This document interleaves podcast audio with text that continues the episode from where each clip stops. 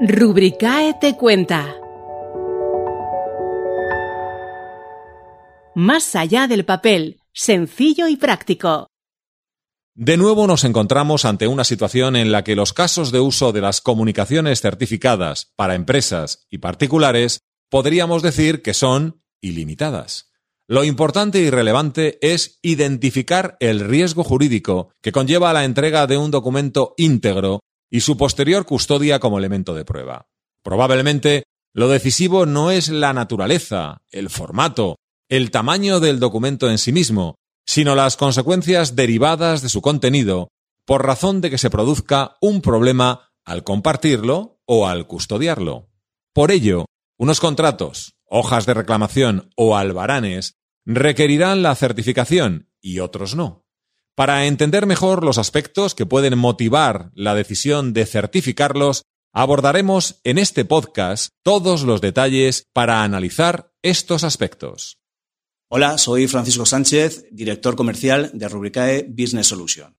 Fran, ¿cuáles son los principales casos de uso de certificado digital para particulares? Un particular con el certificado digital puede ir a pedir una ayuda eh, por ejemplo, para una reforma de una vivienda, eh, para un alquiler. También los jóvenes con 18 años, gracias al certificado digital, pueden acceder a los 400 euros de, ayuda. El certificado al final te abre un mundo de posibilidades con la administración pública, donde puedes, en nuestro caso, y gracias al certificado y en el portal certificadoelectrónico.es, acceder a más de mil eh, administraciones. Además, también muchas empresas privadas, sobre todo compañías de seguros, suelen solicitar certificado digital para hacer diferentes operativas con ellos. El certificado digital en particular le abre el mundo de la administración administración pública, evitando desplazamientos y pudiendo hacer con un solo clic muchas de las eh, gestiones que tendría que hacer de manera presencial. ¿Y cuáles son los principales casos de uso, pero en este caso para empresas? La empresa con el certificado digital puede presentar los impuestos ante la administración, puede solicitar eh, prórrogas, puede hacer cualquier tipo también de gestión, insisto, sin poder eh, tener que hacer un desplazamiento in situ a cualquiera de estas administraciones. El certificado a una empresa le abre también un montón de posibilidades con la administración, evitando nuevamente eso, un desplazamiento y el engorro de las, filas, de las colas, de los retrasos. Y el certificado digital eh, de cara a una empresa abre un mundo de posibilidades con la administración e incluso también, igual que en los particulares, con ciertas eh, administraciones o entidades privadas que solicitan cada vez más un certificado digital para operar en el día a día. Ahora te voy a pedir que hablemos de administraciones.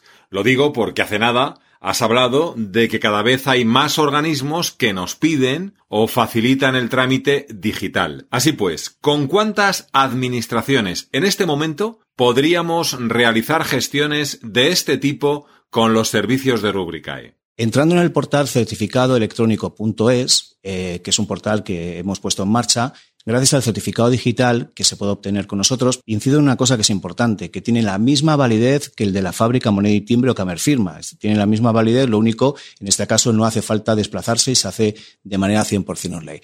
Puedes pedir, por ejemplo, un particular podría pedir en la DGT sus puntos, puedes hacer una gestión eh, directamente como es la, presentación de la declaración de la renta. Puedes pedir tu vida laboral, puedes pedir tu padrón, puedes hacer multitud de, gestiones.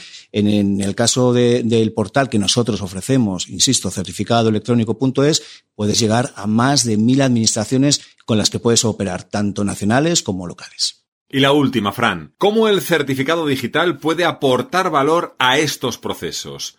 Que algunos, ya sabes, son estratégicos para las empresas. Te lo ilustro con un caso de uso. Eh, imaginemos que yo mañana quiero adquirir un vehículo, voy al concesionario, veo el vehículo que, me interesa y lo quiero señalizar.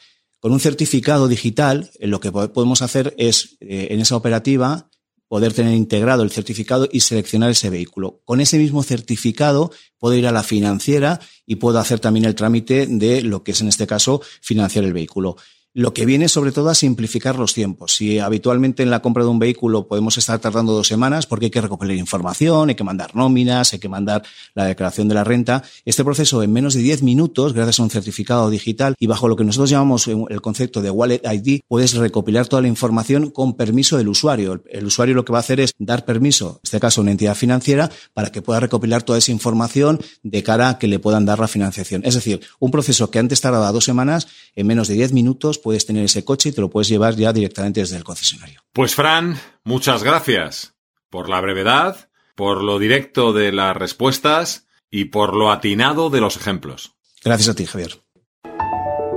Deseamos que haya sido de tu interés y te esperamos en el siguiente episodio de Rubricae te cuenta.